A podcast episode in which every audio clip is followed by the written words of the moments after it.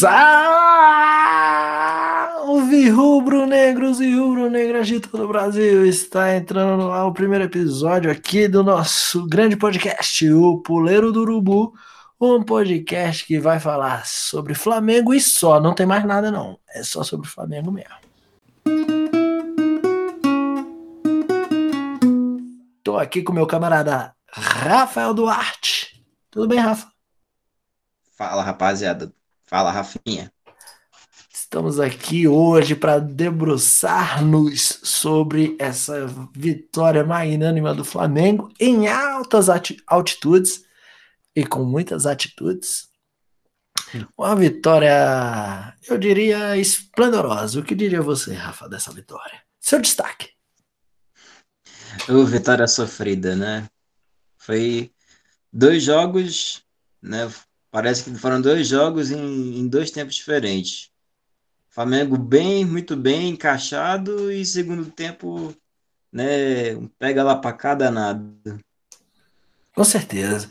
Eu também percebi isso. Eu também percebi isso. E queria aqui fazer o meu destaque inicial aqui é, sobre isso mesmo.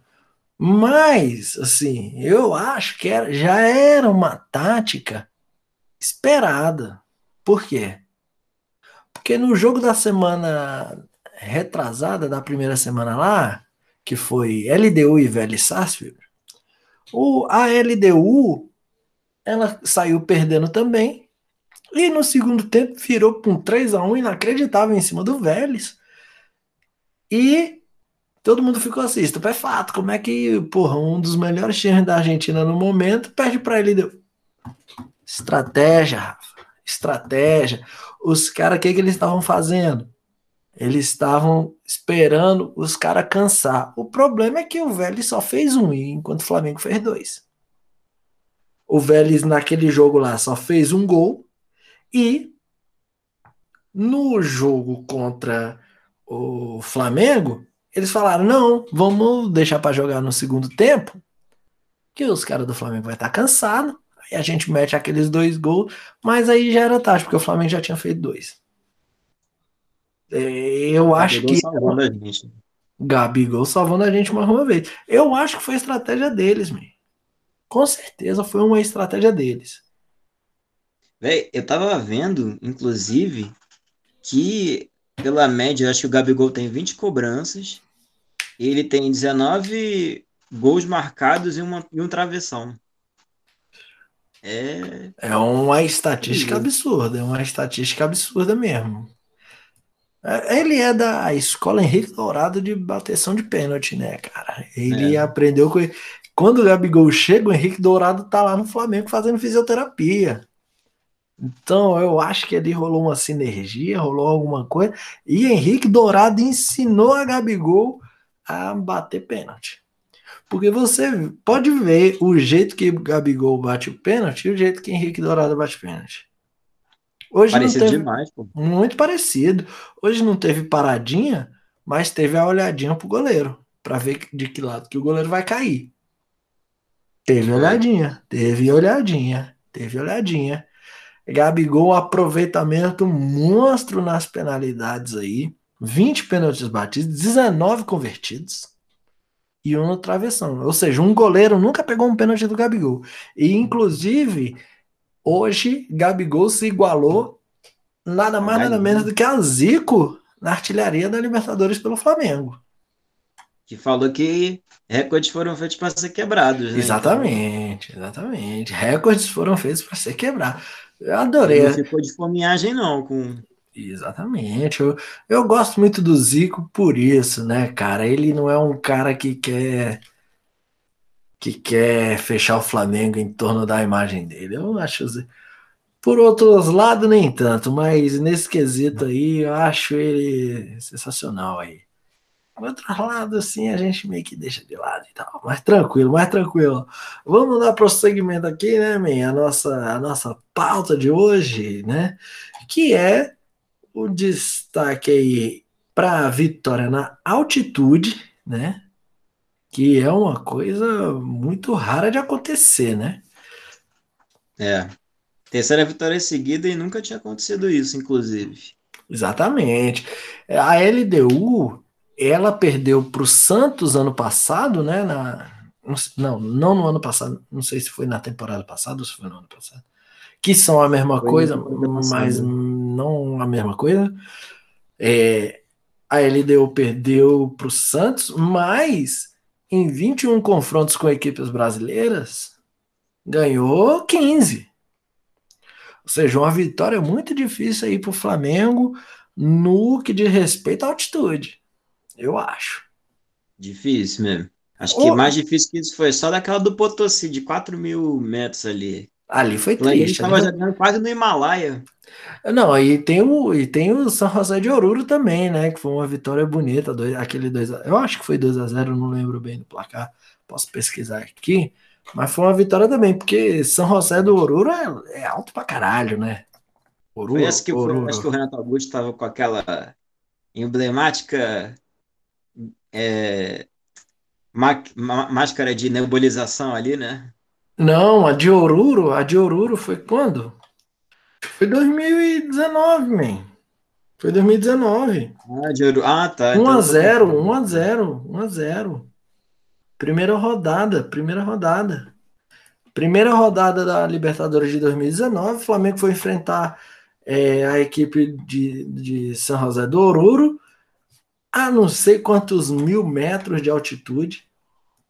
Eu acho que passava dos 4 mil metros de altitude. Vou até pesquisar aqui. Mas é, ganhou. Mas perdeu da LDU no último jogo que disputou lá, né? né? Eu acho que foi 2 a 1 para a LDU, não lembro. É, ó, São José do Oruro fica na Bolívia a 3.700 metros do nível do mar quase 4 mil metros. Então é longe pra cacete do mar, né? É uma distânciazinha é. boa. Pra cima. É uma distância boa pra cima. Uma distância boa pra cima. O ar é quase rarefeito aí. Tem pouco oxigênio e aí por isso todo mundo passa mal ali, né?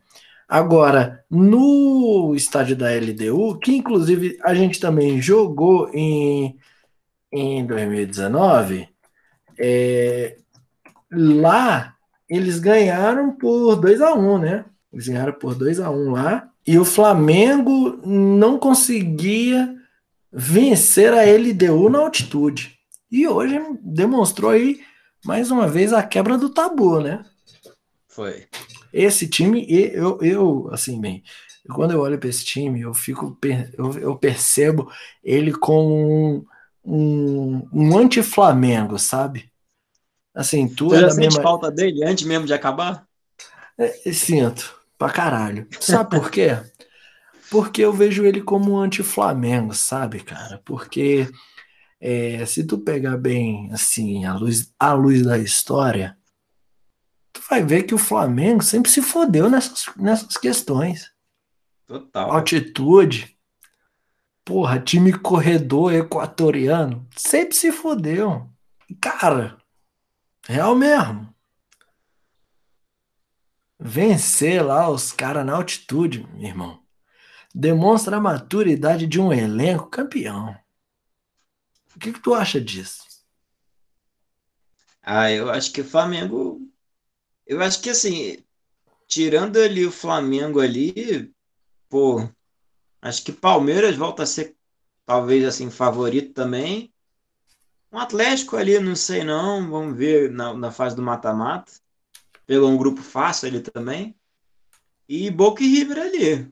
Acho que de resto ali. E uhum. acho que, inclusive, esse, essa Libertadores aí, se a gente não vacilar como vacilou ali contra o Racing ali na, nas oitavas, ainda tinha a justificativa do começo do trabalho do Rogério. Eu acho que tá bem, bem pra gente ganhar de novo isso aí. Eu também achei, principalmente pelo primeiro tempo, né, cara? O primeiro tempo do Flamengo foi um negócio primoroso, né? Assim, foi. meu pai que é vascaíno estava aqui assistindo estupefato e, e, e ele, ele estava é, inebriado, né? Inebriado pelo futebol do Flamengo, cara, assim. Então foi um negócio realmente maravilhoso, foi um futebol que se fez 2 a 0 podia ter feito mais dois gols, Um, naquela bola do que o Bruno Henrique corta para o meio, tenta, tenta tocar para o Gabigol e o goleiro tira, e outra numa bola que o Everton Ribeiro chuta para o gol, mas podia ter avançado um pouquinho mais. Podia. Né? Faltou, faltou assim, confiança no próprio taco ali. Né? Não, mas ele chutou, então assim, meio que eu senti ele dando uma recuperada assim na confiança. Agora, Podia ter saído ali do primeiro tempo com 4x0 tranquilaço. Tranquilão, tranquilão, tranquilão, tranquilão.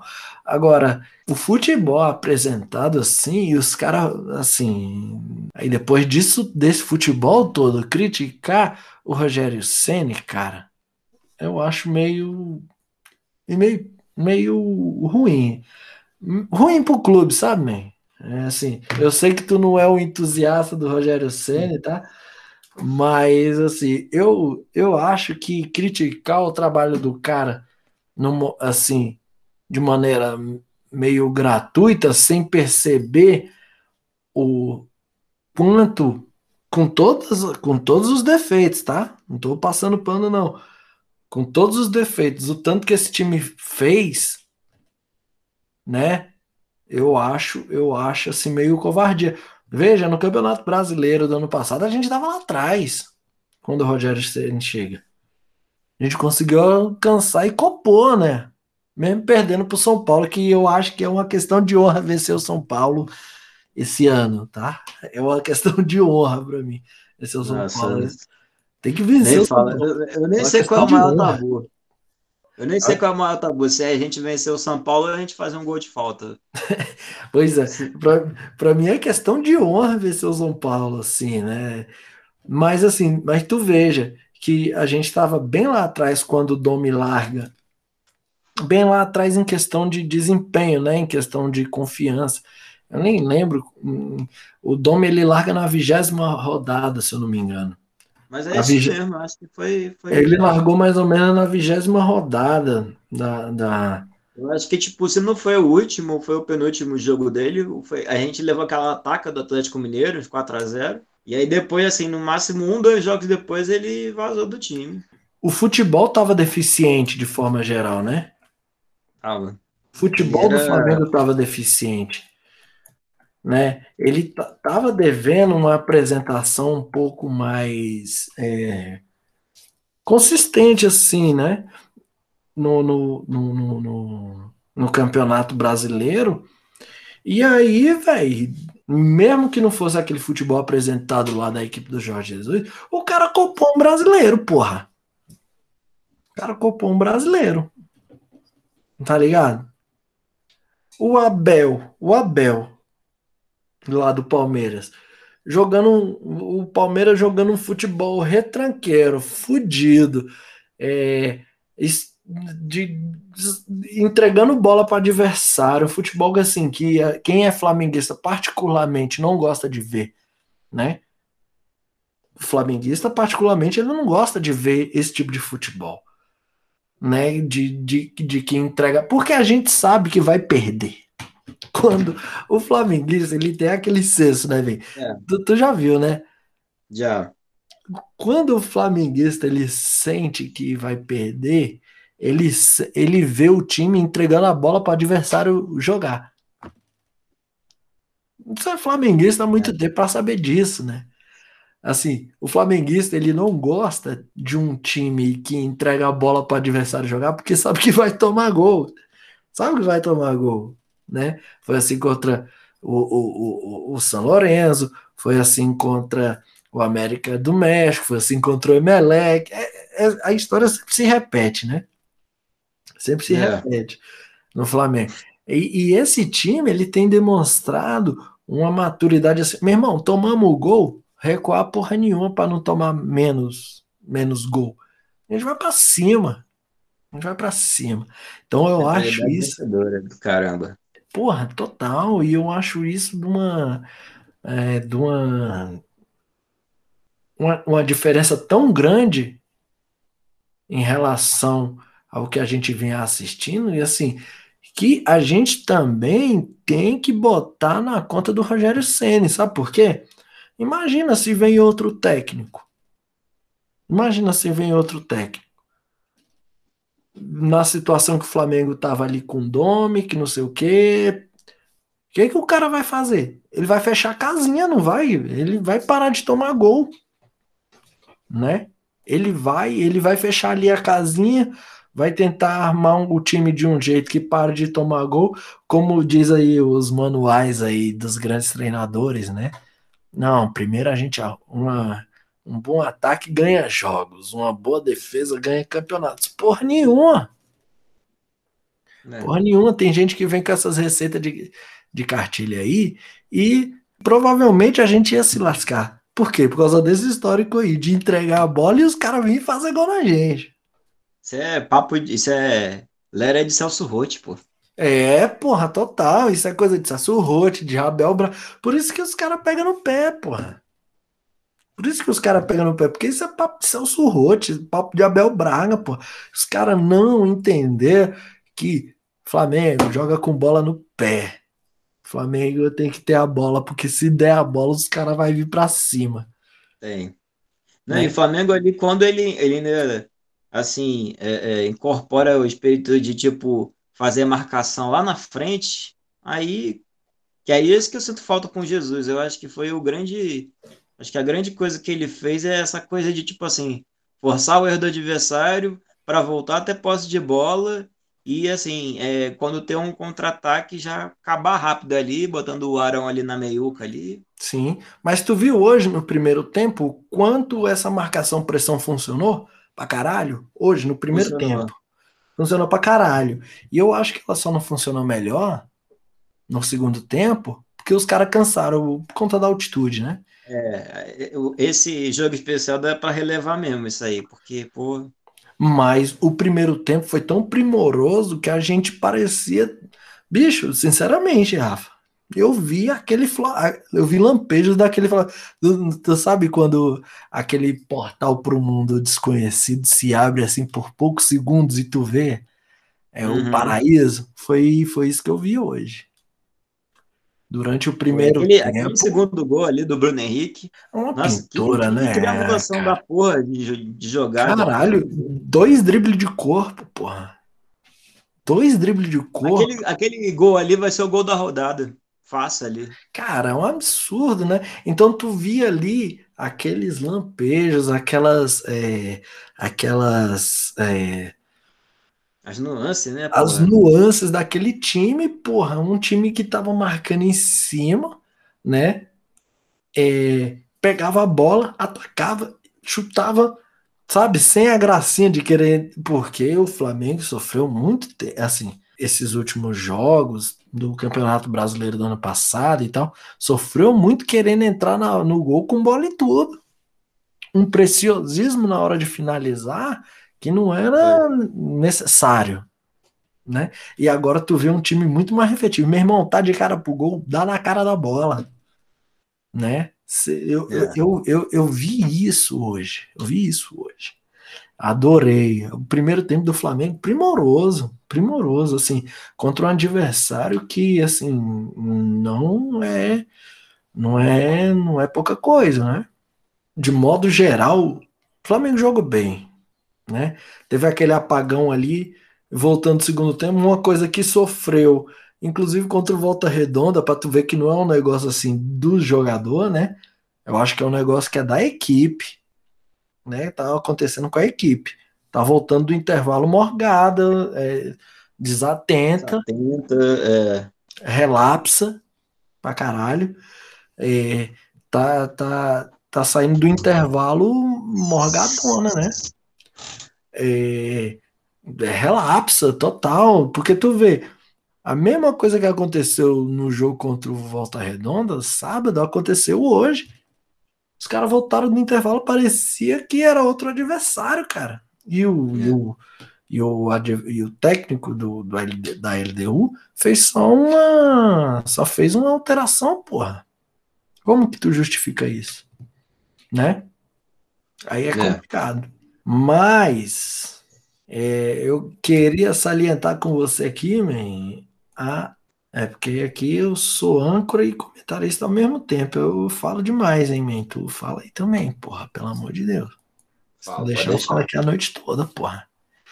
É, a gente tem que ressaltar aqui também a atuação, esse primeiro tempo primoroso do Flamengo, a atuação sem o Gerson, hein? Fez falta. Não, no, primeiro, que... no primeiro tempo, no, no, no, primeiro tempo, eu não sei se fez falta no primeiro tempo. O primeiro tempo do Flamengo foi tão bom que demonstrou uma maneira do Flamengo jogar seu Gerson, hein?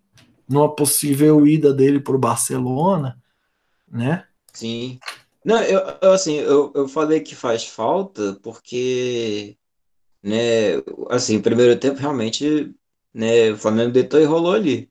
Mas ali, por exemplo, eu acho que faltou, faltou perna, e aí o cara com o Gerson, com o controle de, de bola que ele tem, né, que é aquele controle assim de futsal, ele com certeza ali ia dar uma arrumada, que foi o que a gente aconteceu, acho. Acho que a gente ficou muito, né, assim, acuado e acabou perdendo meio de campo e pela desatenção, pela falta de, de, de oxigênio ali, da altitude ali, tudo isso juntou ali e a gente acabou, né, é, sendo muito vacilante ali naquele segundo tempo.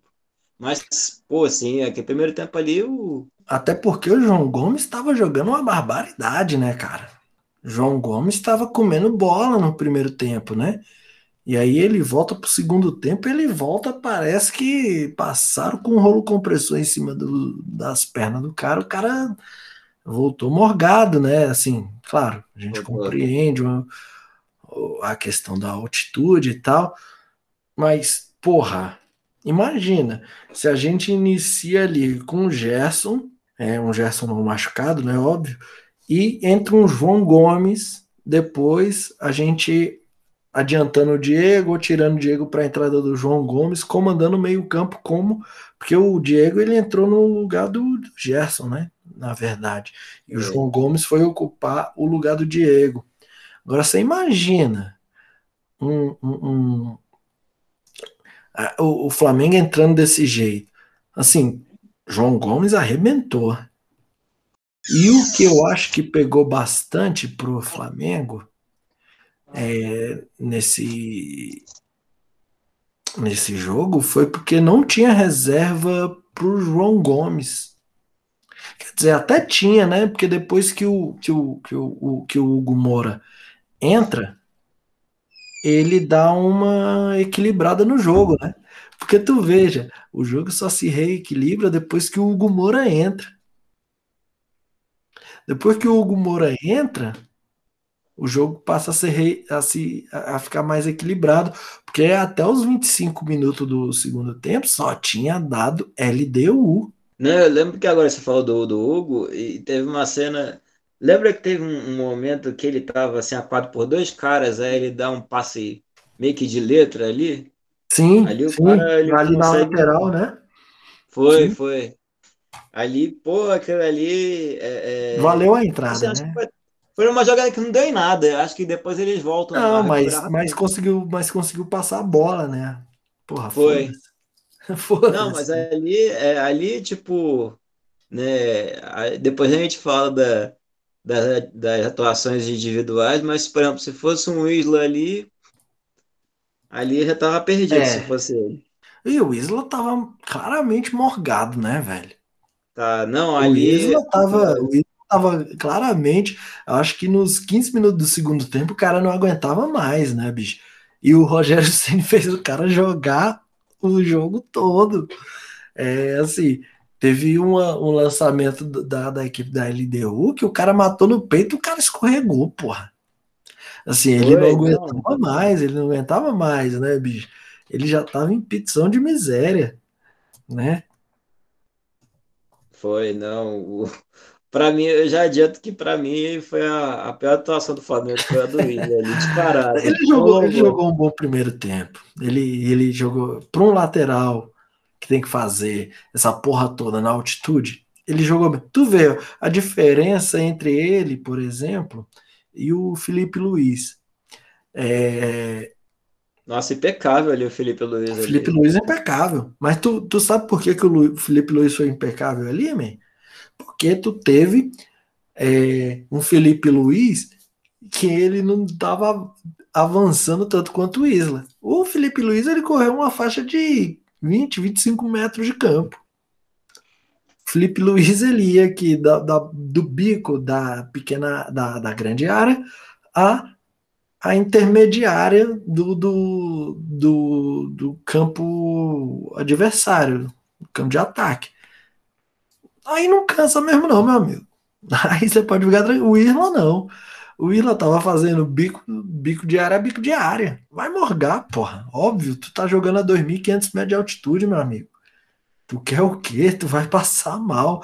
E o cara jogou os 90 minutos. O Rogério Ceni botou o cara pra jogar os 90 minutos, cara.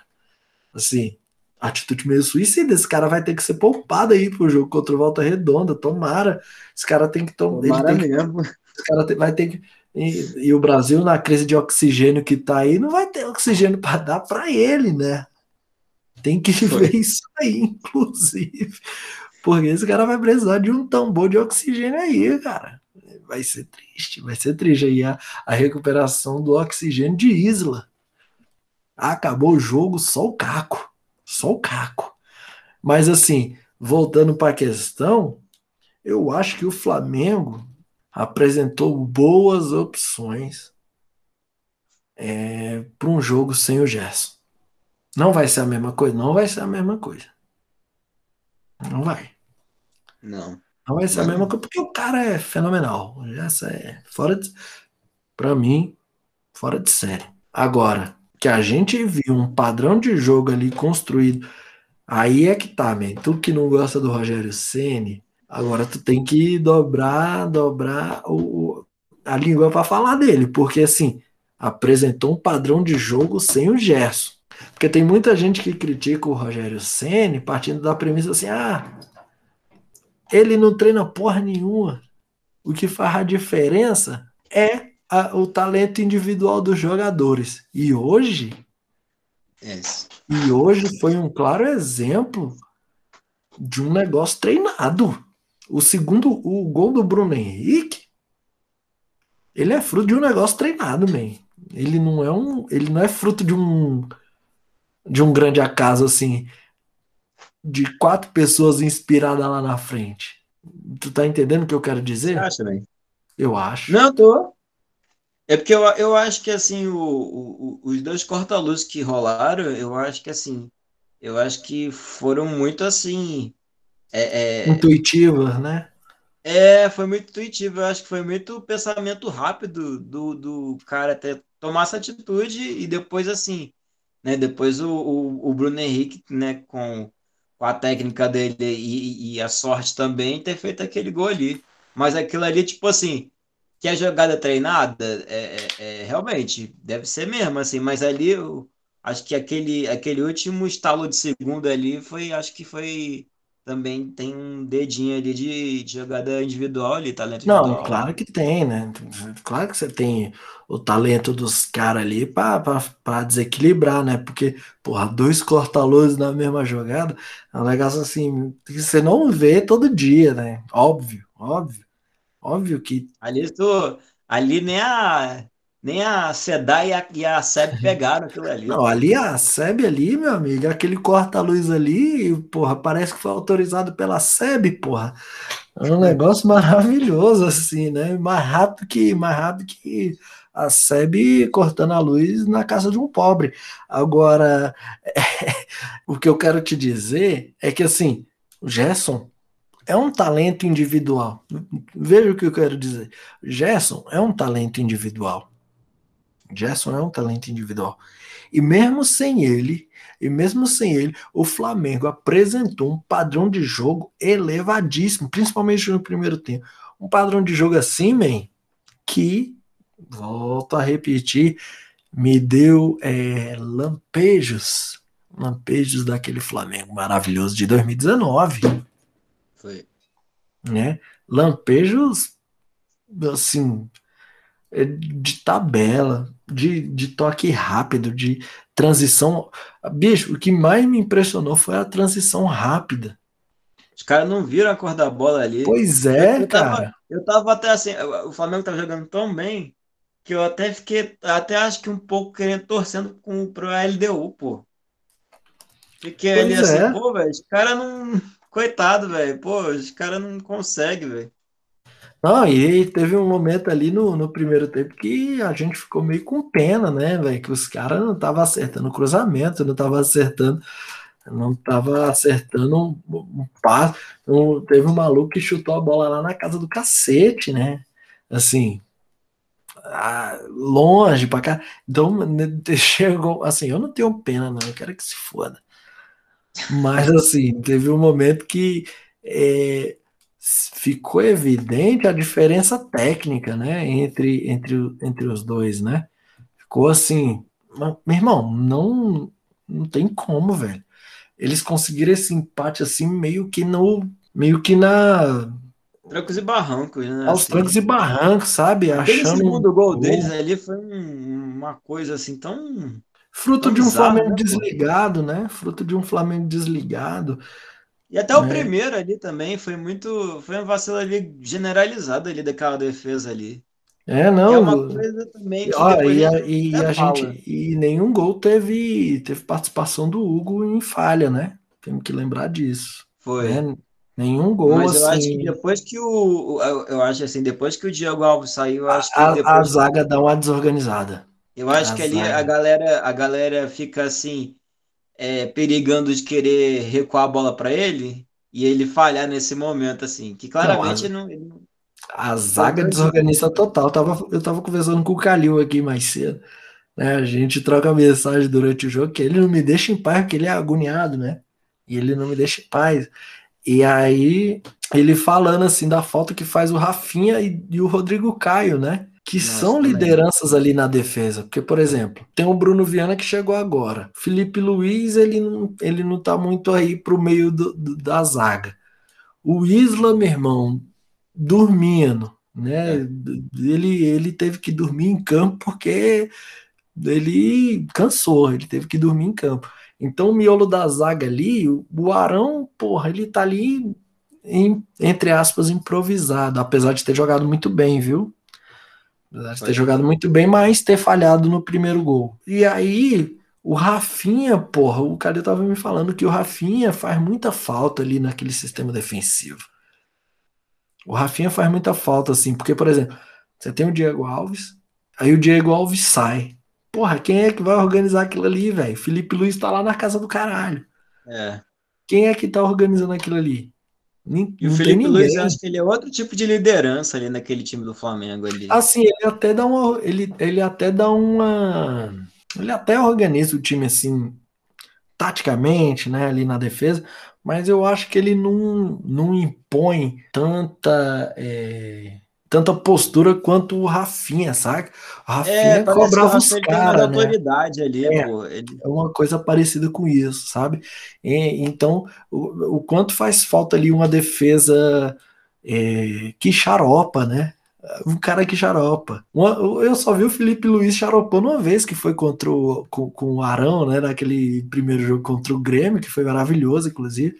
Depois os caras se acertaram, porra, e foi aquela maravilha no Maracanã. É, mas assim, no resto, tu não vê o cara se exaltando, tu não vê o cara pagando sapo pros caras, né? né? O Felipe Luiz, no caso. Mas assim, falta uma, uma figura de, de, de não é, não é de autoridade, é uma figura assim de, de punjança, punjança, essa é a palavra. Pum- Uma, uma, uma presença punjante dentro do campo, assim, que tu fica aqui, caralho, quando o bicho vier, tu antecipa, quando não, é, quando o cara vier, tu não corre para trás, alguma coisa nesse sentido, sabe, man? Uhum. E o Rafinha desempenhava muito bem esse papel, por exemplo, porque ali você tinha Diego Alves gritando lá atrás e o Rafinha gritando do lado, porra, tu não vai errar. Tu não vai errar com esses caras falando que deixa comigo, se precisar conta comigo. Se tu vacilar, eu vou te cobrar geral e na próxima tu não erra, né? Mas assim, É. em termos gerais, a defesa se postou bem. E também tem um lance que o Rafinha, que era uma coisa que a gente tava até falando, que o Rafinha, ele, ele faz o Everton Ribeiro crescer ali também, naquela Total. ali. O Isla, é, eu, eu, eu, simplesmente eu não entendo o Isla, que ele não passa para a linha de fundo, cara. Eu não, eu não sei o que, o que, que acontece com o Isla. Que ele, ele não, não cruza bem, ele não cruza bem. Pois é, mano. No, tu lembra quando ele chegou no Flamengo, que a gente tinha até aquele, aquele, um, aquele ditado, né? Isla não cruza, faz amor. E aí ele parou de cruzar certo. Não sei o que aconteceu. E ele não tá indo mais na linha de fundo. Não sei se tu tá reparando isso. Não tem o Flamengo não tem jogada de linha de fundo, nem pela esquerda nem pela direita. Pela, pela esquerda até arrisca-se um pouco com, com o Bruno Henrique quando ele tá fazendo aquele lado ali. Mas é, você pela direita você não tem mais jogada de linha de fundo, aquele aquela linha de fundo que toca para trás, que aí é quase certeza de gol, aquele golzinho de videogame safado, né? Uhum. Não, a gente não tá tendo mais, velho. A gente não tá tendo mais. Não, ali eu, eu sei lá, eu, a gente tá falando do Rogério, tem, tem uns negócios que eu às vezes eu não entendo, sabe? Tipo, eu acho que, por exemplo, o, o Bruno Henrique ali ele, para mim, ele vira um ponta ali naquele esquema tático do, do Rogério. Aí, tipo assim, ele fica engessado ali na, naquela parte esquerda ali, sabe? Ele não flutua mais assim no, no, na época com o Jorge Jesus, que era uma coisa assim que eu acho que fazia tanto o, Gabigol quanto o bicho crescer ali, aquela tabela ali e, não posição fixa, sabe? Sim. Sim. Aquele jogo posicional, assim, é meio, sei lá. Eu não sei se tu. Per... Flamengo, acho que limita. Eu não sei se tu percebeu hoje, mas o que que rolou? Rolou uma, uma, movimentadinha, né? Deu uma movimentadinha e o Rogério Ceni parece que inverteu ele, ele o Gabigol e adiantou o Everton Ribeiro, ou seja, ficou na frente Everton Ribeiro e Gabigol e Bruno Henrique fazendo a ponta direita. Bicho, Foi. tanto que esse maluco produziu pela ponta direita, o trabalho que esse cara deu não tava, não tava no gibi. Aquele, Foi. a jogada do gol nasce por ali, né? Do, do, do segundo gol nasce por ali, eu acho, se eu, se eu não estiver enganado, é porque eu assisti com emoção, não lembro. Mas tu vê o trabalho que o cara deu ali, né? E assim. Foi, pô.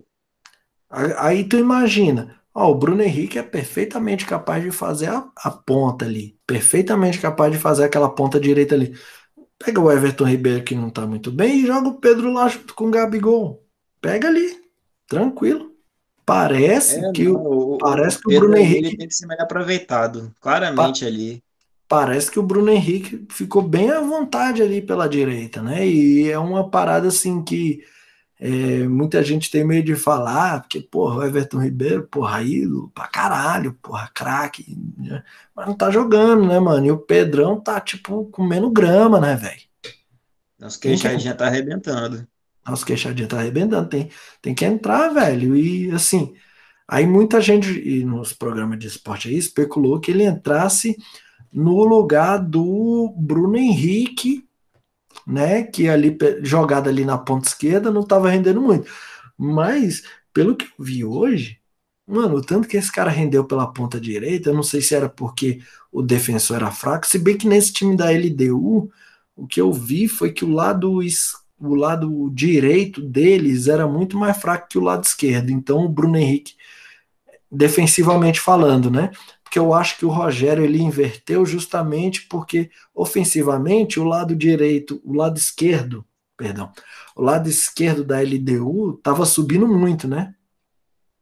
E aí ele inverte, ele joga o Bruno Henrique para a ponta direita aqui para conter os avanços desse lateral esquerdo aqui e deixa o Everton Ribeiro junto com o Gabigol lá na frente. Enfim, mas é, deu resultado inverso tipo assim, beleza, conseguiu conter os avanços aqui do lateral esquerdo da LDU, mas por outro lado propiciou uma vantagem no ataque muito maior do que se esperava. Eu não sei se tu percebeu isso. Foi. Não, eu, eu, eu assim, eu acho que tá aí. Você falou uma coisa que talvez esses lampejos aí que o Flamengo teve no primeiro tempo foi porque se deveu também, a isso, né?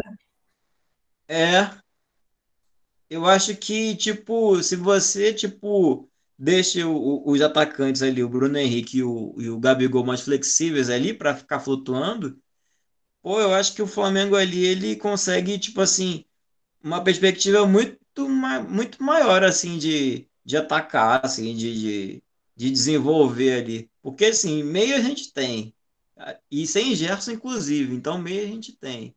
Então, ali, se os caras tiverem liberdade de, assim, poder produzir e confundir a zaga falando esse jogo não posicional aí, bicho, é, é, vai deitar e rolar ali em cima dos caras ali. É, eu sempre fui a, é, é, eu sempre fui a favor assim dessa flutuação entre o, o entre o Bruno Henrique e o Gabigol ali no, no ataque, né?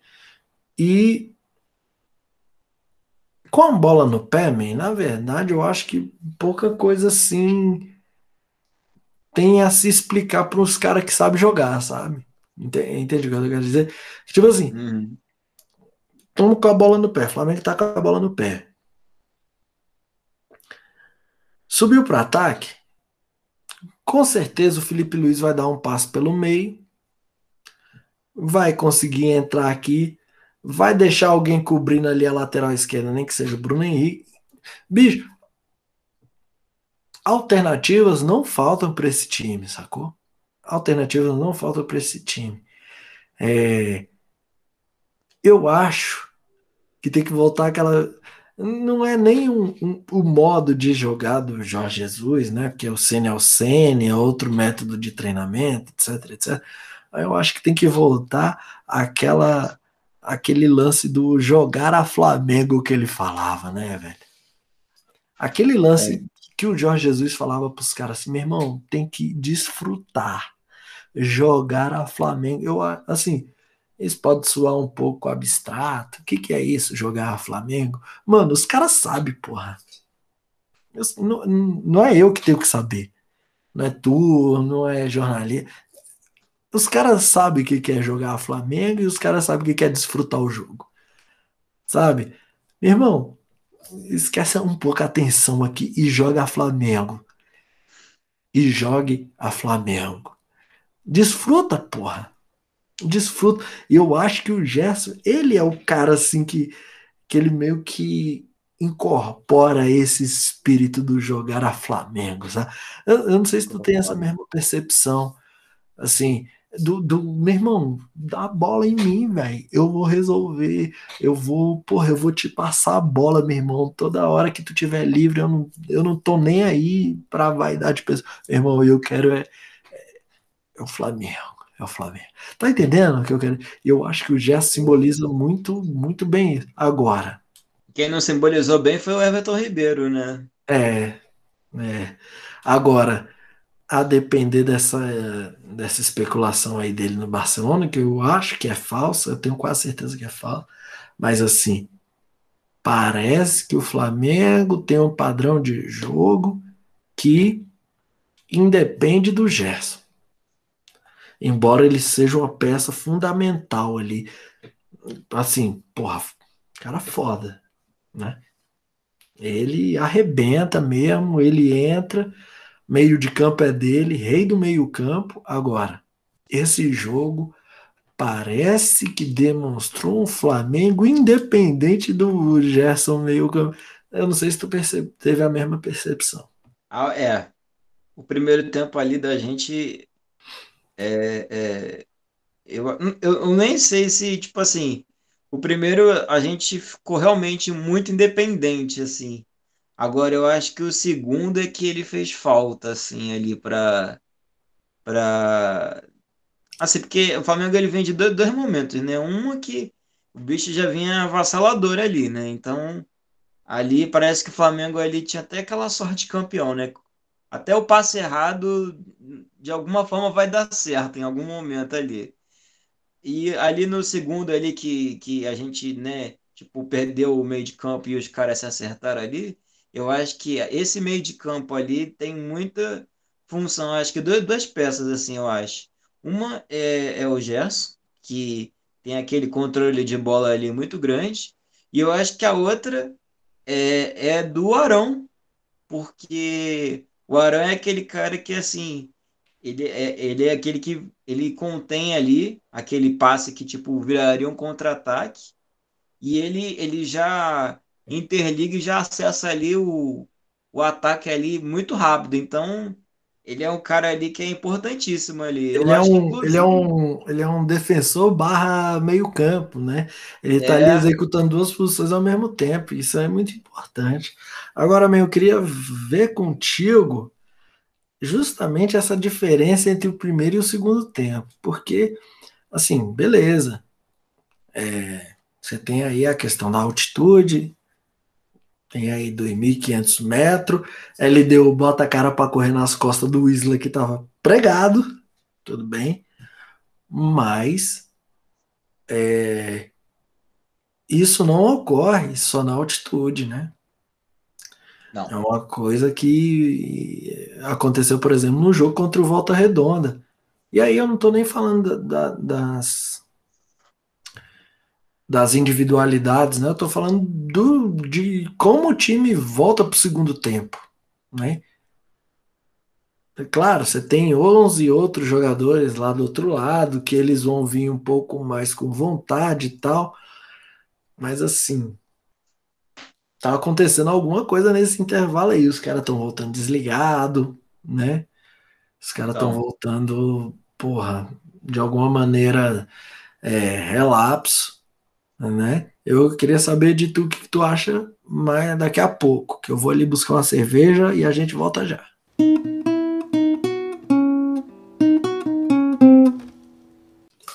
Estamos de volta aí para mais um bloco aí do nosso querido podcast. Primeiro episódio do nosso podcast aí, o Puleiro do Urubu. Aqui a gente só fala de Flamengo, meu irmão. Não vai ter mais nada, não. Se quer falar de outra coisa, vai achar outro canal aí, porque aqui a gente só fala de Flamengo. Mas, man, como eu tava dizendo aqui, a gente se chama carinhosamente de meme, um com o outro. Meme pra lá, meme pra cá que, que tu achou aí dessa diferença de performance entre o Flamengo do primeiro tempo para o Flamengo do segundo tempo? Ah, uma coisa, eu acho que a gente já falou. Eu acho que uma coisa que deu certo muito no primeiro tempo foi esse lance da flutuação. Eu acho que ali, tipo, não guarda a posição entre o, entre o BH ali e o, e o Gabigol ali. Foi assim. Acho que acho que justifica um pouco esses lampejos aí que a gente teve do, da época do nosso querido JJ, do Jorge Principalmente Jesus. com a bola no pé, né, man? É. Não, ali é realmente a, a, acho que a triangulação de paz ali, tipo, proporcionava é, é, acho que proporcionou, na verdade, isso, esse, esse primeiro tempo que a gente, o, o LDU não chegou nem a ver a posse de bola, tava uma coisa assim, acho que 70% pra gente ali. Bateu, cara... beirou 60, não, beirou 70, não chegou a 70. Foi, né? É. Não, eu acho que essa foi uma das, uma das coisas, por exemplo, boas no primeiro tempo. Eu acho que uma coisa boa também, eu acho que é, nesse primeiro tempo também foi, acho que a atuação do, do João Gomes também, ele conseguiu, acho que, mandar bem ali e, e né, substituir bem o Gerson ali.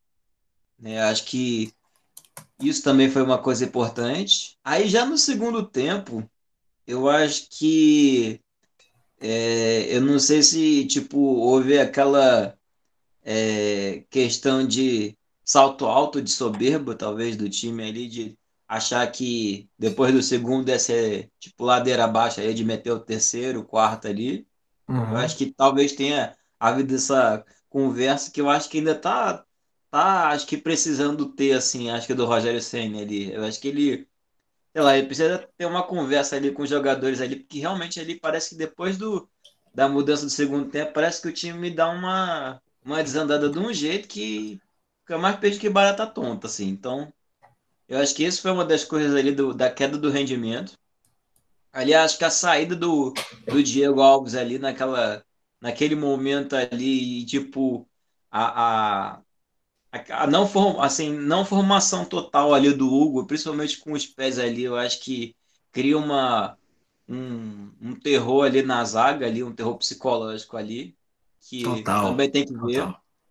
Eu acho que aquilo, aquele, eu acho que o Flamengo precisa trabalhar assim, acho que mais o mental, que acho que o técnico mesmo assim precisa rever certas coisas, mas o mental tá pesando, eu acho. Para alguns certeza. jogadores ali. Com certeza. Estou aqui com alguns dados do primeiro tempo.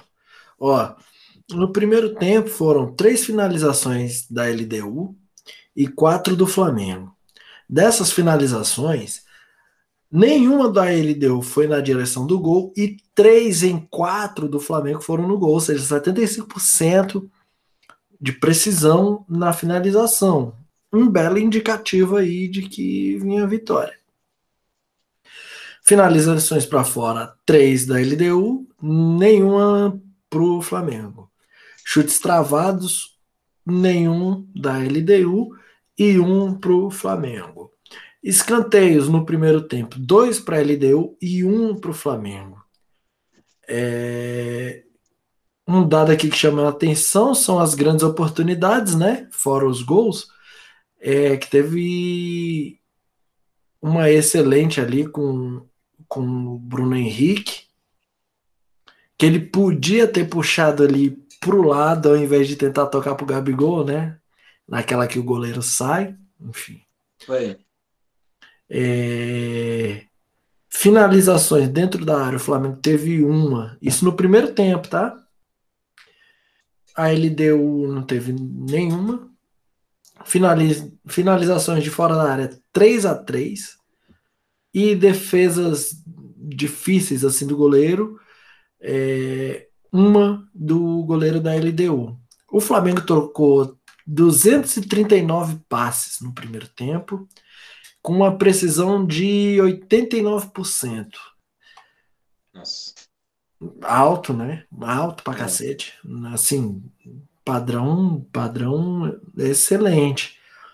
É, a LDU perdeu a posse de bola 50 vezes, o Flamengo 43. O Flamengo ganhou 20 duelos contra 12 da LDU. E as disputas aéreas, é, o Flamengo ganhou 3 e a LDU ganhou 2. Os desarmes, aí para você ver como a diferença. É, os desarmes, o Flamengo ganhou 5 e a LDU ganhou seis, né? E teve que trabalhar muito mais. O Flamengo, com maior posse de bola, desarmou mais a LDU do que a LDU desarmou o Flamengo e o Flamengo com maior posse de bola, né? Então você vê aí uma, um, número, uma tendência legal, né? Enfim, é, esse é, isso é o primeiro tempo né? Chutou duas vezes pro gol, fez dois gols. Tranquilo. Vamos pro segundo tempo. Pro segundo tempo, olha a diferença. A posse de bola se inverte. Era de, era de 56 para o Flamengo, vai para vai 60 para a LDU no segundo tempo. A LDU só no segundo tempo finaliza 14 vezes. Mas aí tem um dado importante que é o que? Dessas finalizações, gol, né? só as duas do gol que foram na reta do gol. Hum. Sete para fora e cinco foram travadas. A LDU teve oito escanteios. Enquanto isso, o Flamengo finalizou seis vezes, duas no gol, que foi. Eu não Uma falta? É, foi um Acho que foi um chute travado. E o pênalti, né? Foi. Não, mas teve uma falta, eu acho que foi cobrada pelo Arrascaeta, que foi na mão ali do goleiro também. Um ah, sim. Também, é, o Flamengo teve seis finalizações, né? É, eu, não, eu não tô lembrado de cabeça aqui quais que foram. É, grandes oportunidades, cada um com uma, aí a gente vê a, a, a, assim a diferença técnica, né, entre o Flamengo e a LDU, que mesmo com esse domínio, mesmo com esse, né, no segundo tempo, os caras não conseguiram produzir ao mesmo nível que o Flamengo, dono do primeiro tempo, conseguiu produzir no segundo tempo, né? A LDU não conseguiu produzir no segundo tempo aquilo que o Flamengo produziu no primeiro, né? Isso aí meio que evidencia a, a superioridade técnica do Flamengo, né? E aí, os passes trocados, 248 da LDU, com uma precisão de 85%. É, perda, aqui vem um dado interessante, man. perda de posse de bola. A LDU perdeu 70 bolas no segundo tempo. 70. Enquanto o Flamengo manteve, mais ou menos manteve o padrão do primeiro tempo.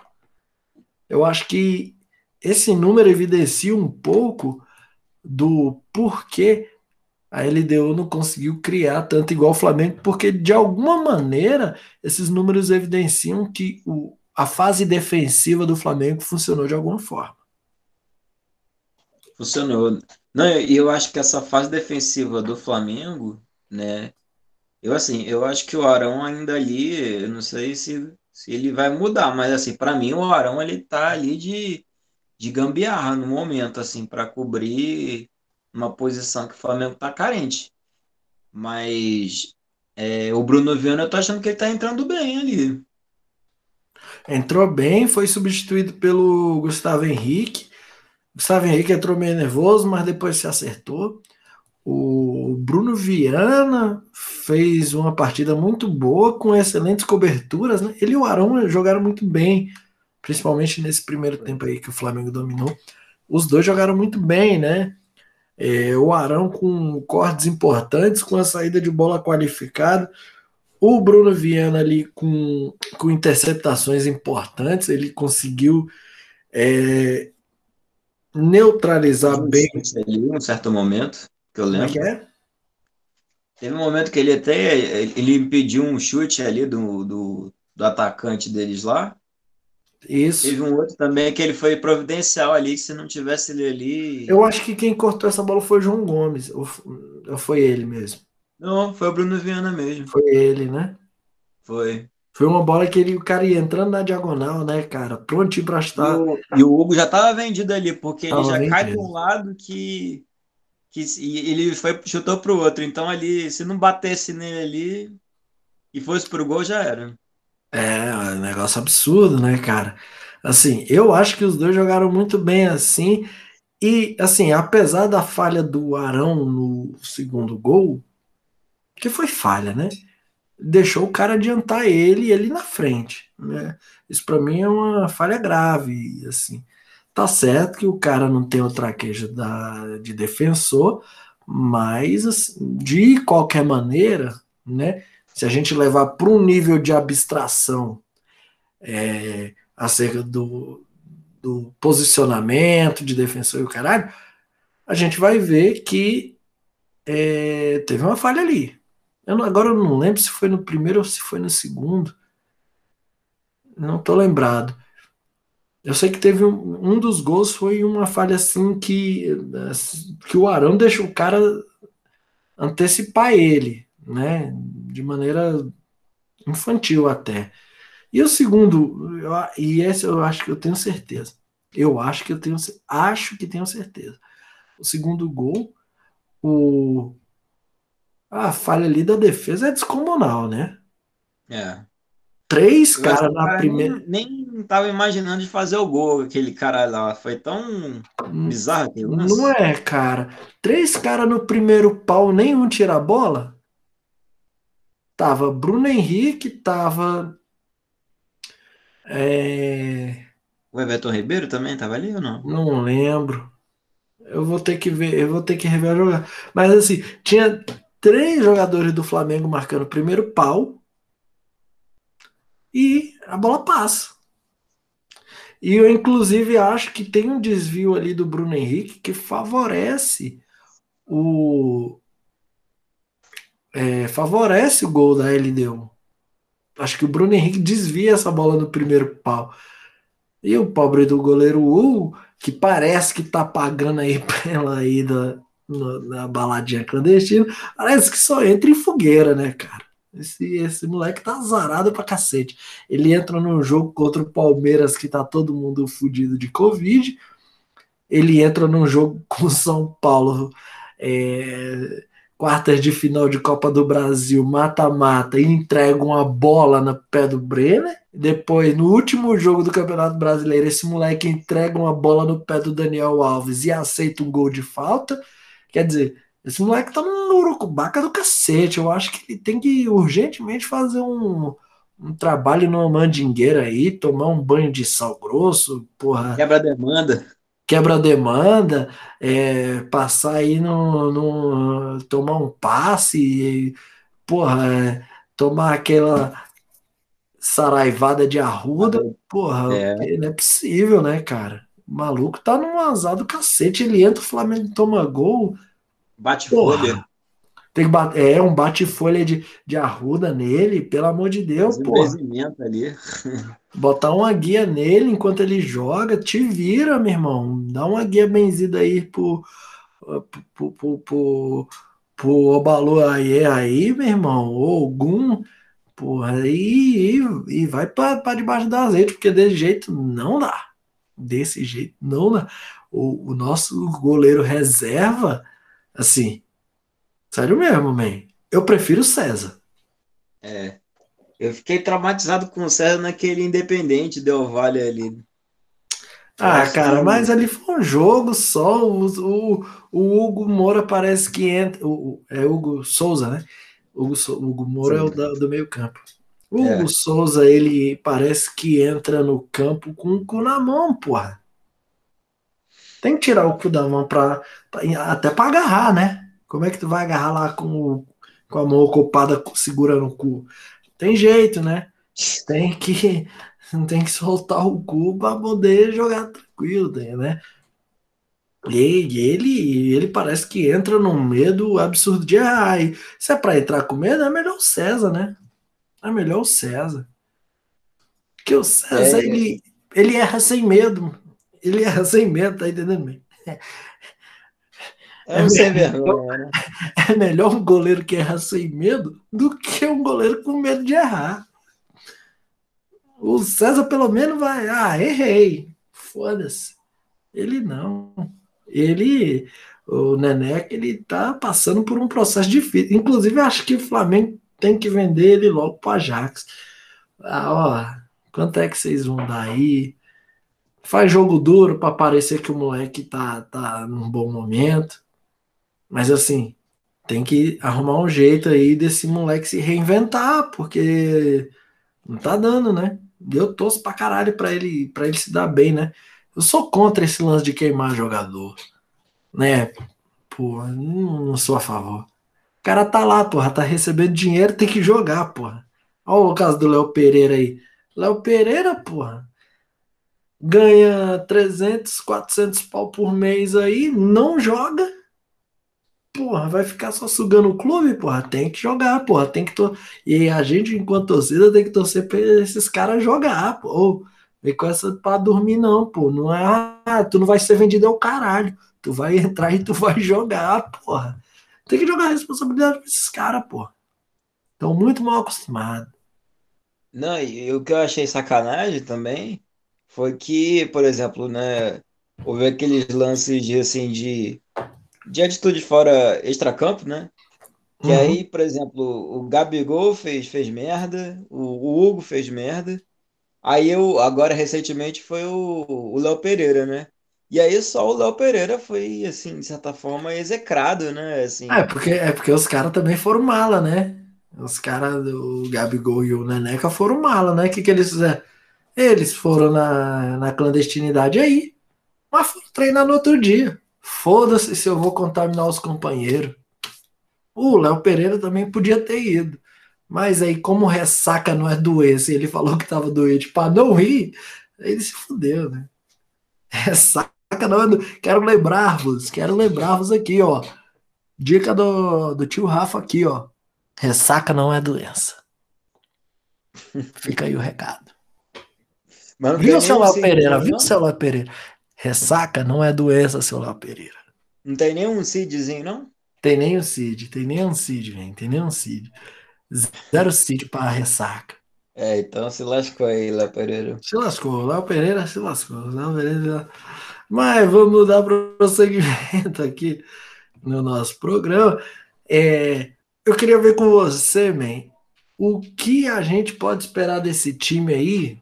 É, a gente já falou até um pouco disso, mas o que, que a gente pode esperar desse time aí pro resto da Libertadores e até mesmo pro início aí do Campeonato Brasileiro, que eu acho que vai começar em breve, hein? O Campeonato Brasileiro começa dia 30. O que tu acha, man, que é, esse time pode oferecer? Eu aqui do meu lado, e pelo que eu tenho acompanhado da, da, da Libertadores assim, o Flamengo provavelmente vai, vai se classificar depois dessa vitória aí. É muito difícil não se classificar. Eu também acho.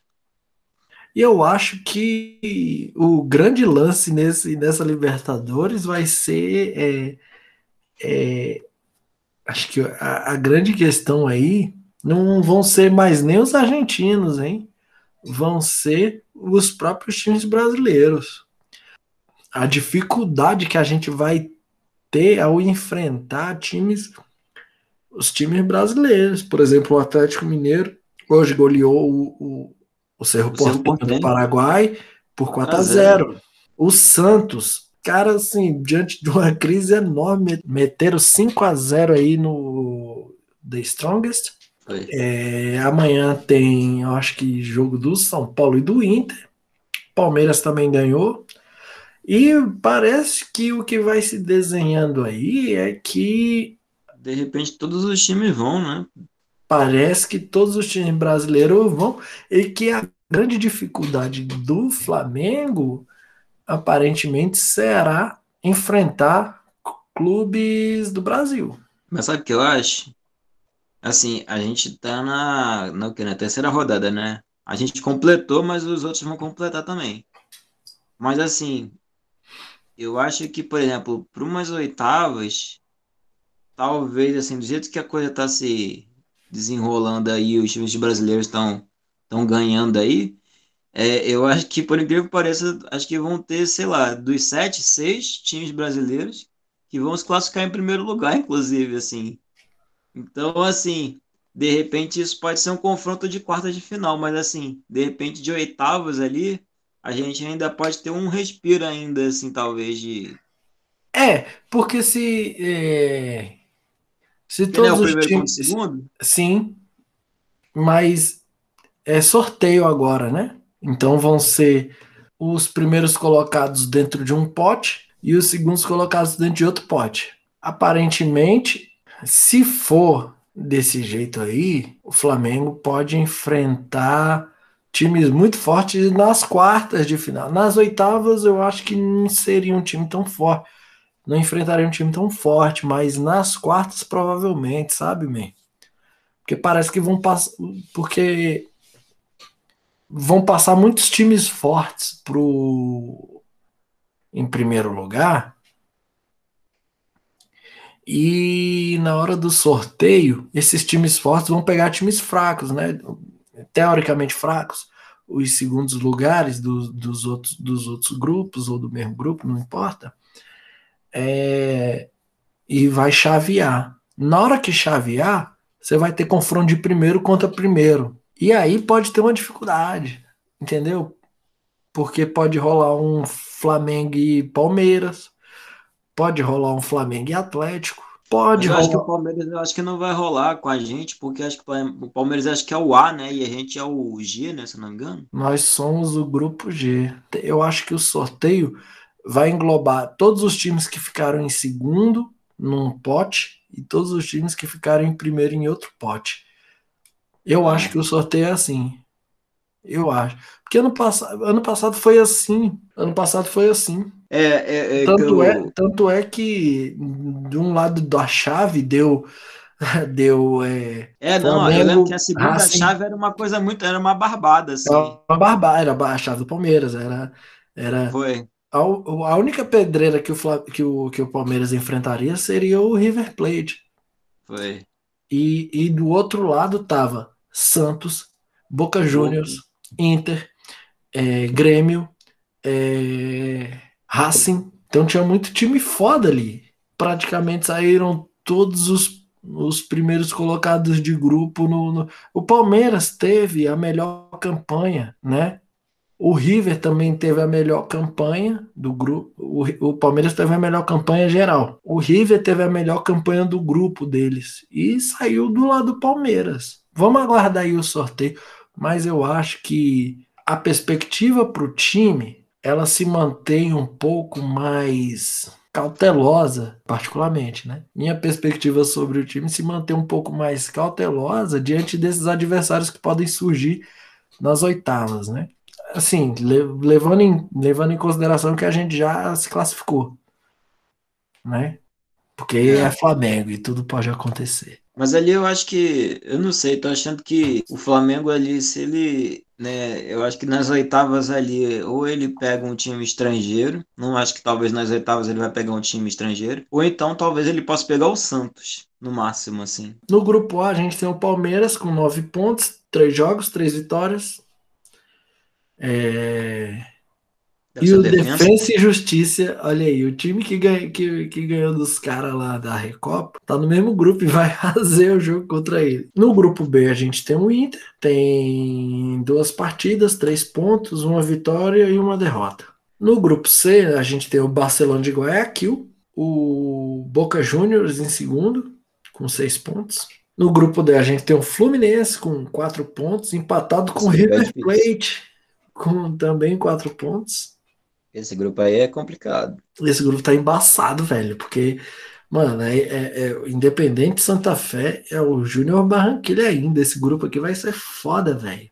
Aí, eu, eu acho que o Fluminense é um time que talvez possa ficar agora, parando para pensar aí. Eu torço para um Fla-Flu na, na Liberta. Mas é engraçado, é um time que, assim, contratou bem, por incrível que pareça, sim, assim. Sim. Acho que dentro dos limites que tinha, acho que pô, pensou o quê? Pô, vamos pegar uns caras que têm experiência. Aí pegaram os caras realmente que estão dando conta do recado ali. Por mais é, mas... que possa parecer absurdo, mas, pô, eu acho que para as condições do Fluminense, aquele empate de 1 a 1 com o River foi uma vitória ali. O grupo embaçadaço, né, do Fluminense. Tá fudido. Foi. Tá fudido. Tá em primeiro, assim, pela misericórdia. Grupo E tem São Paulo com seis pontos, acho que joga amanhã, e o Racing com quatro acho que joga com Racing amanhã. É, grupo F tem Argentino Júnior e Atlético Nacional. Não, é Eu acho que esse é o grupo mais difícil, inclusive. Tu acha? Assim, para quem tá lá, né? Quais são os outros mesmo? Não, é o grupo mais difícil para quem tá lá. Para quem não tá, é o, o grupo é, o, é, o, é uma maravilha. É o Argentino Júnior, o Atlético Nacional, o Nacional do Uruguai e o Universidade Católica do Chile. E também a gente tá, talvez está se apegando a, nome, né? Universidade Católica, eu acho que, na verdade, futebol chileno ali não. Eu acho que, coitados, os caras não. Já eram. coitados. e no grupo G a gente tem o Flamengo com 9. O Flamengo com 9, o saldo de gol de 5. O Palmeiras tem saldo de gol de 7, está fazendo a melhor campanha por enquanto. O Flamengo tem a terceira melhor campanha, porque Palmeiras e Barcelona de Guayaquil têm nove pontos e sete gols de saldo. Só que o Barcelona tem três gols a menos do que o Palmeiras. E o Flamengo está fazendo aí a terceira campanha da Libertadores com nove pontos, três partidas, três vitórias, zero derrotas, zero empate, dez gols pró é, cinco gols contra e cinco gols de saldo. O Palmeiras tem os mesmos 10 gols pró, só que tomou dois gols a menos. Né? Então tem um saldo de 7. O Barcelona de Guayaquil fez sete gols e não tomou nenhum. É um absurdo isso. Mas é isso aí. Então, aí, aí tem no grupo H o Atlético Mineiro com 7 pontos. Seu, Cerro Portenho com 4. Deportivo lá, Lagoaíra, com 2 pontos. E América de Cali com 0. Ou seja, o cartel de Cali não está financiando direito o seu time.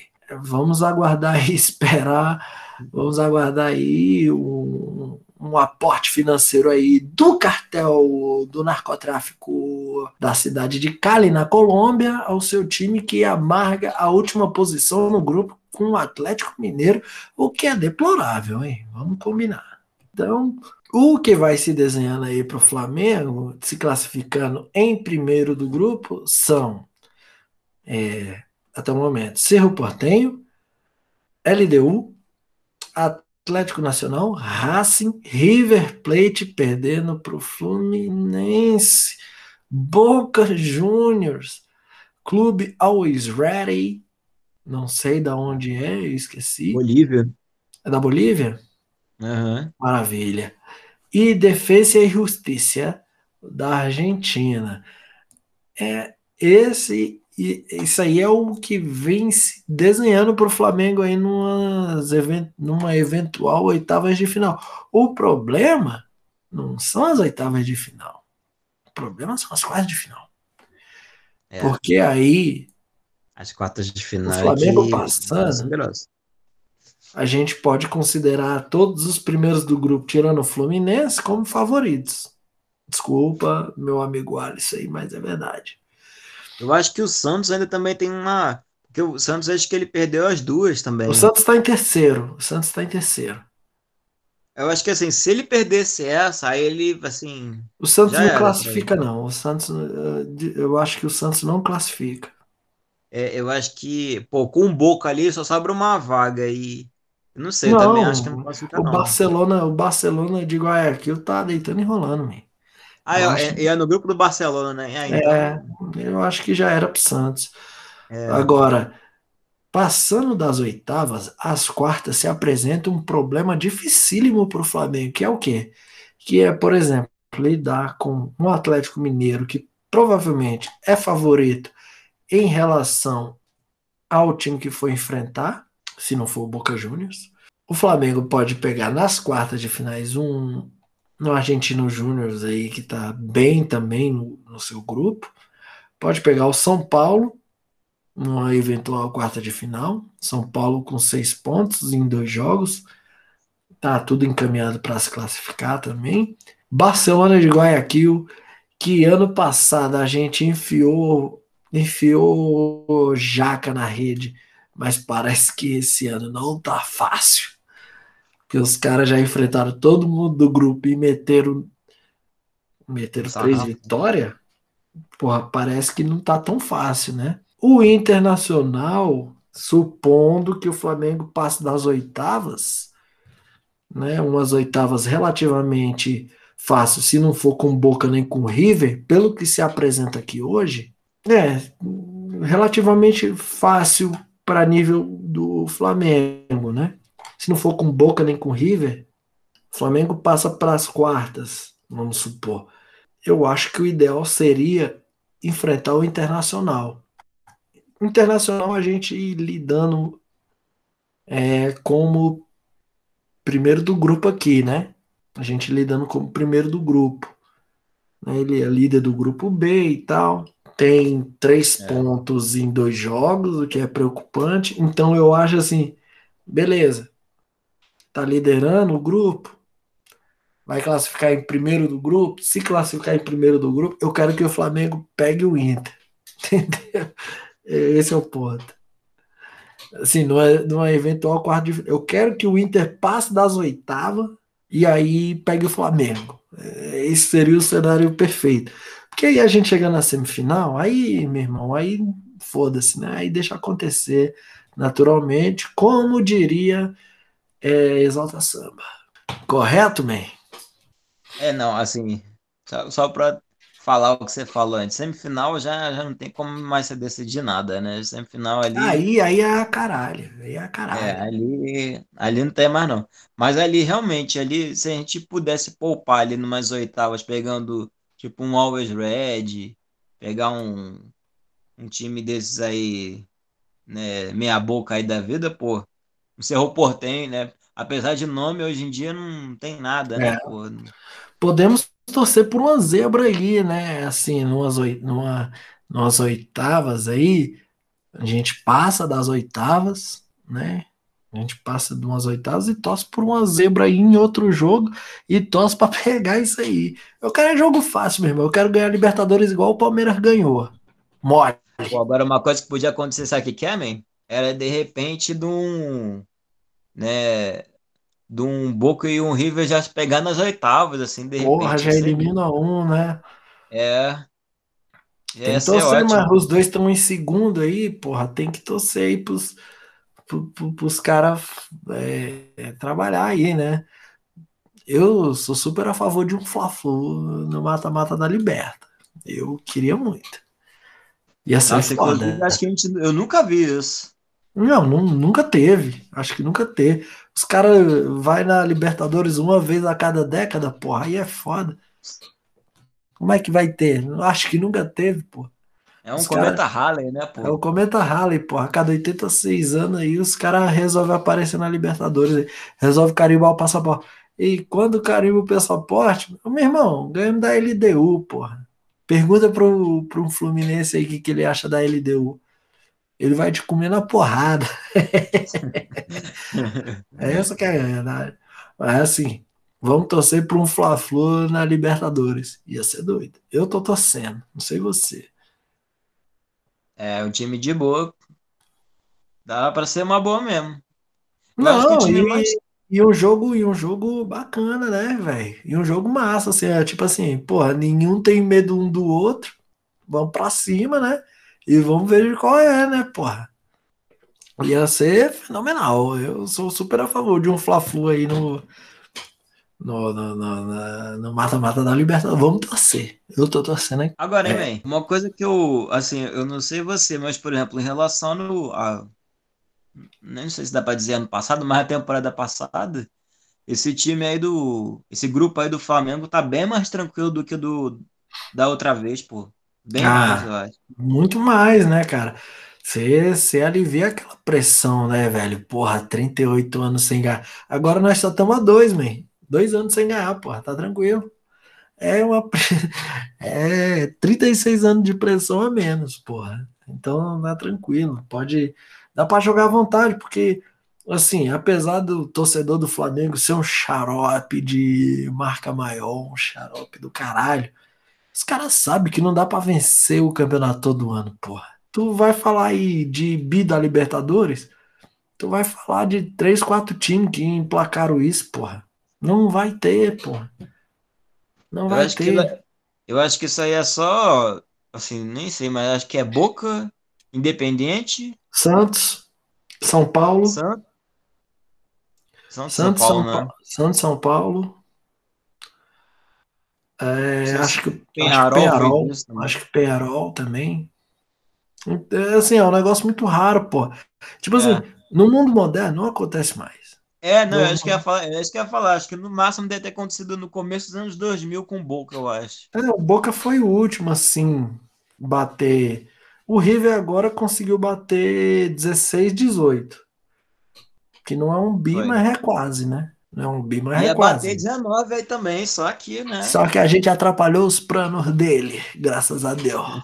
Graças a Deus, dia 23 de novembro, às 17 e ci- às, às 17h59, Gabigol foi lá e acabou com o sonho dos milionários. Graças a Deus. Obrigado, Gabigol. Nunca te agradeci, tô te agradecendo aqui agora. Obrigado. Gabigol. Obrigado, Diego, por aquele lançamento. Obrigado, Rafinha, por ter tocado a bola pro Diego, pro Diego fazer aquele lançamento. Obrigado, Rodrigo Caio, por ter tocado a bola pro Rafinha, pro Rafinha ter tocado a bola pro Diego, para o Diego fazer aquele lançamento. Obrigado, Diego Alves, por ter tocado a bola pro Rodrigo Caio, pro Rodrigo Caio ter tocado a bola pro Rafinha, pro Rafinha ter tocado a bola pro Diego, pro Diego ter feito aquele lançamento. Aquilo ali mudou a vida de muita gente. Vocês não sabem. Muito obrigado. E, e obrigado também pro Pinolazinho ali também. Obrigado, Pinola, por ter cabeceado a bola no pé esquerdo do Gabigol aí, esse, esse pé maravilhoso, que ao contrário do direito, não serve somente para subir no ônibus, mas mete gol. O Tu viu, Gabigol- né, man? Que falar em pé, a homenagem do Didico lá no Maracanã, né?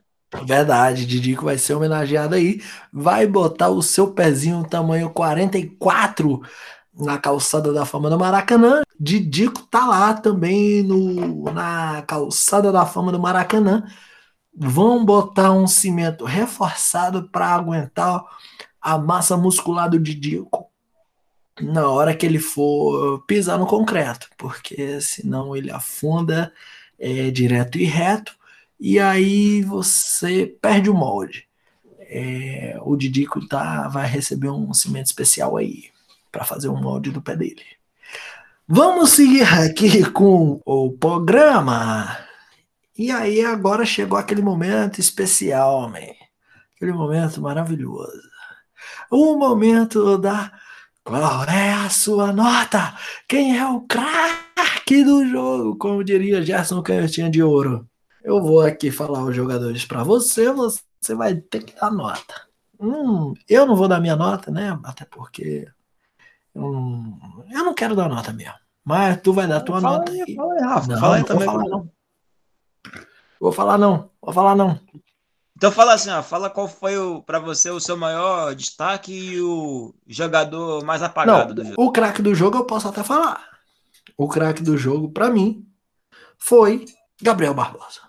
Ele pegou na bola quatro vezes. Nas quatro vezes que ele pegou na bola, ele fez dois gols. Pra mim tá bom. Pra mim é o craque do jogo. O craque do jogo, Gabriel Barbosa. O Gabigol. Ou, como ele quer ser chamado agora, o Gabi.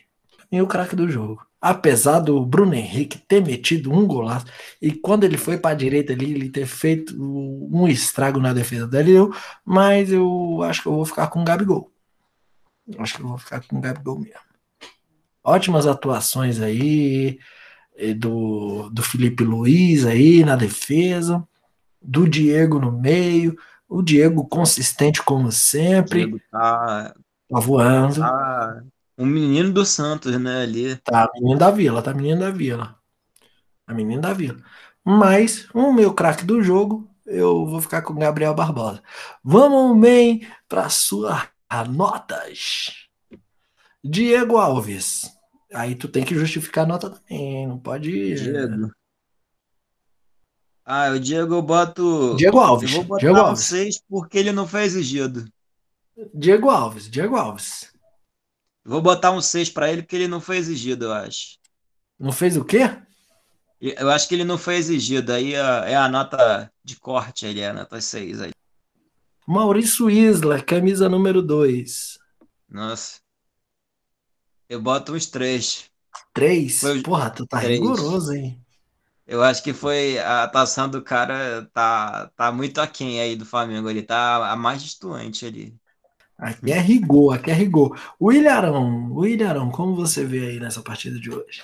Eu vou botar para ele uns. Pode rever nota quebrada? Pode. Vou botar uns 6,5 para ele. 6,5? Eu daria 7, porque. Se ele não tivesse vacilado no gol, né? É, exatamente. Mas assim, fora isso, ele fez uma partida maneira, assim. Sim, partida... sim, concordo, concordo. Grande partida do Arão até o gol. Concordo, concordo.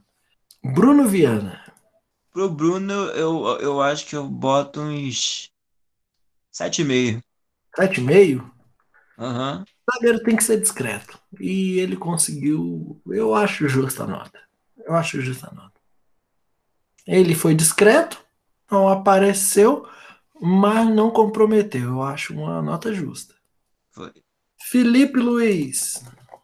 Felipe Luiz, eu também repito a nota. Eu boto um 7,5 para ele também. 7,5. Jogou muito.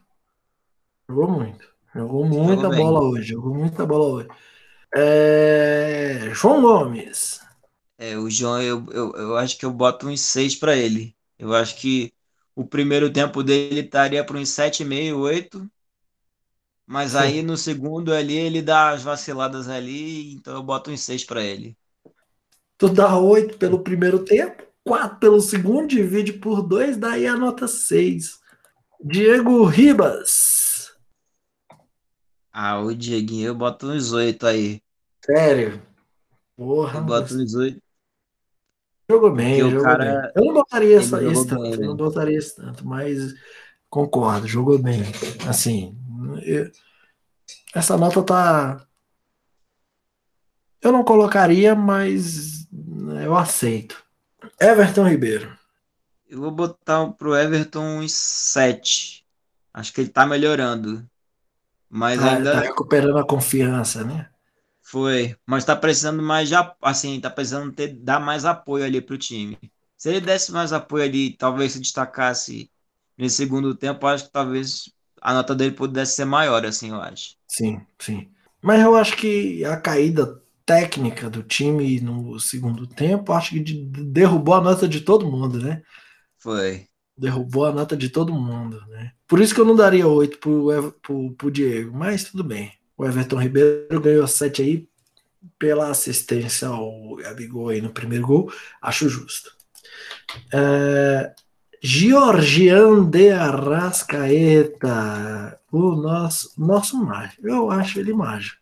Ele teve um, na hora do pênalti, ele, ele teve, ele ficou meio caído, eu fiquei preocupado. Eu queria fazer um plano de saúde para ele, eu quase assinei aqui. Um plano de saúde é para ele. É o nosso mágico, que é a Arrascaeta de M de Mr. M, né? Porra? É, porra, que isso cara é foda. Eu, é, cara, embora ele não tivesse muito bem no jogo hoje, né? Errando passe é. de 3 metros, né? É, a, errando ali a tabela ali com o Gabigol, ele errou umas duas ali. Teve uma bola pro Bruno Henrique ali que o que o Bruno Henrique queria atrás, ele mandou lá na casa do caralho, mas tudo bem. Ele tem crédito pra porra. Pode errar, Você pode errar. Vai. Pro, pro Arrasca eu boto em 6,5, porque ele não apareceu tanto assim. Verdade, concordo. E o nosso grande BH, pelo golaço, BH, não, boto... o, golaço, o golaço pesou bastante, hein? Pesou. Eu vou botar para ele 8, porque eu assim, eu acho que tipo é, a, o gol pesou bastante, a flutuação hoje foi um ponto positivo, no primeiro tempo. E eu acho que no segundo tempo, eu acho que ele também foi o jogador talvez mais importante. Ele foi o mais foi perigoso, mais... né? Porque ele, ele que ficou incumbido ali da responsabilidade de puxar o contra-ataque, principalmente quando saiu o Gabigol, né? Etc. Para a entrada do René. Né?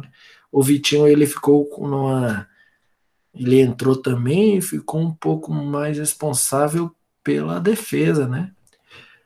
Gabigol, dois gols na partida, um golaço ali depois de um passe magistral do Everton Ribeiro e um gol de pênalti que a gente sabe que ele não vai errar. Então, o pênalti a gente já pode comemorar se o Gabigol estiver em campo. Se tem pênalti em campo, pode comemorar. Gabigol vai fazer. O Gabigol, eu vou dar nota, vou dar nota 8 para ele também. Eu acho que acho que os dois gols foram importantes, assim. Talvez pudesse ter sido melhor, assim, a questão do apoio para o Bruno Henrique ali, mas tá valendo e acho que, acho que é uma nota justa para o bicho ali. Ah, justiça, justiça. Vamos aos suplentes. Hugo Souza. Eu vou dar uns 5,5 para ele ali. Teve uma bola que, inclusive, foi aquela, acho que acho que foi tipo acho que aos 43, se eu não me engano, que ele foi fazer uma saída na bola ali, que há um é, cruzamento é, assim. Catou borboleta. E ele não encontra, ele se estica catou borboleta, todo, catou nada. borboleta, catou borboleta. Tá inseguro, né, o menino, ele não tá, ele não, ele só é jogado em fogueira, né, o coitado. É por isso que é bom dar a chance de novo pro César aí. César entra, erra sem pudor, é. erra sem medo de errar. E aí é, tudo se ajeita pro nosso Hugo Souza. Gustavo Henrique. Eu vou dar uma nota 6 para ele, assim. Não comprometeu, né? Não comprometeu. Eu não vou dizer corajoso, que eu não acho corajoso, não. Eu acho meio assim. É, na sorte meio burra do, do Rogério Senni, porque o, o, a tendência do Gustavo Henrique ele é, de certa forma, ser um jogador lento. Sim. E ele botou ele num jogo né, de altitude com os caras que correm pra caralho. Então, assim, naquele momento lá, o Bruno Viana, ele tava, assim, ditando o ritmo ali da zaga e tava indo bem. E aí, para ele sair, para botar um jogador que, assim, é um jogador lento às vezes falha individualmente. E assim, num calor de jogo que o Flamengo estava sendo pressionado botar ele ali naquele momento ali, o, o, o, Rogério Senna pediu ali para assim, tomar gol. pediu para tomar gol. Graças a. Deus ele corrigiu aí essa, esse vacilo aí com a entrada do René, né? Foi.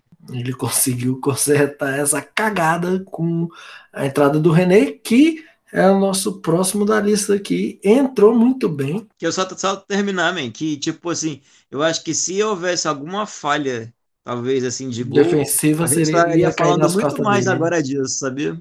É verdade. A gente estaria falando do Gustavo Henrique. Ele entrou meio que dando uma espanada ali na bola ali, meio estranha, né? E depois ele conseguiu se ajeitar e tal, tranquilo. Ficou, ficou mais tranquilo. É, se, se a defesa tivesse cagado, a gente estaria falando de Gustavo Henrique hoje, agora. Mas, graças a Deus, aí, estamos falando de vitória. Então, foda-se a defesa, vamos partir para as notas mesmo e dane-se. Renezinho, robozinho, é, é uma maquinazinha, né? Não compromete, entrou bem, é, compôs ali a defesa muito bem. Sua nota para ele, Ah, eu vou. Acho que por isso que não compromete, eu vou dar um 6, assim. Aí eu vou dar nota para ele também de 6, acho. Jogou pouco, né, para ser avaliado. Jogou. Acho que um 6 é justo. Acho que um 6 é justo. E nós temos também nosso amado Vitinho. É, nosso amado Vitinho. Entrou bem também, né? conseguiu fazer alguns desarmes ali na hora que o Flamengo precisava. Só foi faminha ali no final, né? Que teve uma bola é, que ele foi meio faminha. É. é. Dava para rolar o, né, o, o quarto gol ali. Mas dou seis também para ele. Então, parece assim, uma, o, o Isla derruba a média. o Isla derruba a média o Gabigol e o Bruno Henrique levantam a média, e o Diego também. É, então, parece assim que o time como um todo tem uma média 6, digamos assim, 6,5. 15 jogadores entraram em campo, então nós temos o quê? Nós temos aí uma média de 6, acertei. Média 6 aí para o time aí, rigorosíssimo o nosso analista Rafael Duarte. Culpa do Isla, hein? Culpa do Isla. Culpa do Isla. Culpa, quer, quer levantar a média do time? Manda o Isla jogar mais. É isso aí o recado que fica aí do nosso craque Rafael Duarte aí nos comentários. É, Flamengo aí numa, numa condição completamente adversa. Jogou, jogou, ganhou e tirou uma média 6 aí no, na avaliação geral eh, da partida. Vamos encerrando. Dá pra passar, né? Dá pra passar, passou, passou. Não fica de dependência, não, né? Fica não, fica não. Aí consegue passar e assim, e dá pra comemorar, hein? Dá pra passar e comemorar. E dava pra ser melhor por causa do segundo tempo, mas se fosse segundo tempo assim bom que nem o primeiro, aí era oito todo mundo e. Não, e média, em média oito, em média oito pra turma. Média oito pra turma. Tranquilo e sereno. Seis pro Isla, hein? e seis pro Isla. o Isla tem que melhorar muito para tirar seis, hein? A gente vai ficando por aqui aí no nosso primeiro episódio do nosso podcast, O Puleiro do Urubu. Aqui a gente só fala de Flamengo. Não adianta, meu irmão. Tu vai vir aqui procurando outra coisa, não vai achar. Aqui é só Flamengo. Foi um prazer estar com vocês, meu amigo Rafa. Um abraço para você, meu irmão. Abração, Rafa. Tamo junto. Até o próximo jogo. Até o próximo jogo. Semana que vem tem mais, hein? Eu, eu acho. Vou conferir a data direitinho e espero que tenha, porque se não tiver eu vou ficar muito chateado. Um abraço para todo mundo aí e boa noite, rapaziada. Adorei estar aqui com vocês. Obrigado. Abraço. Abração, rapaziada.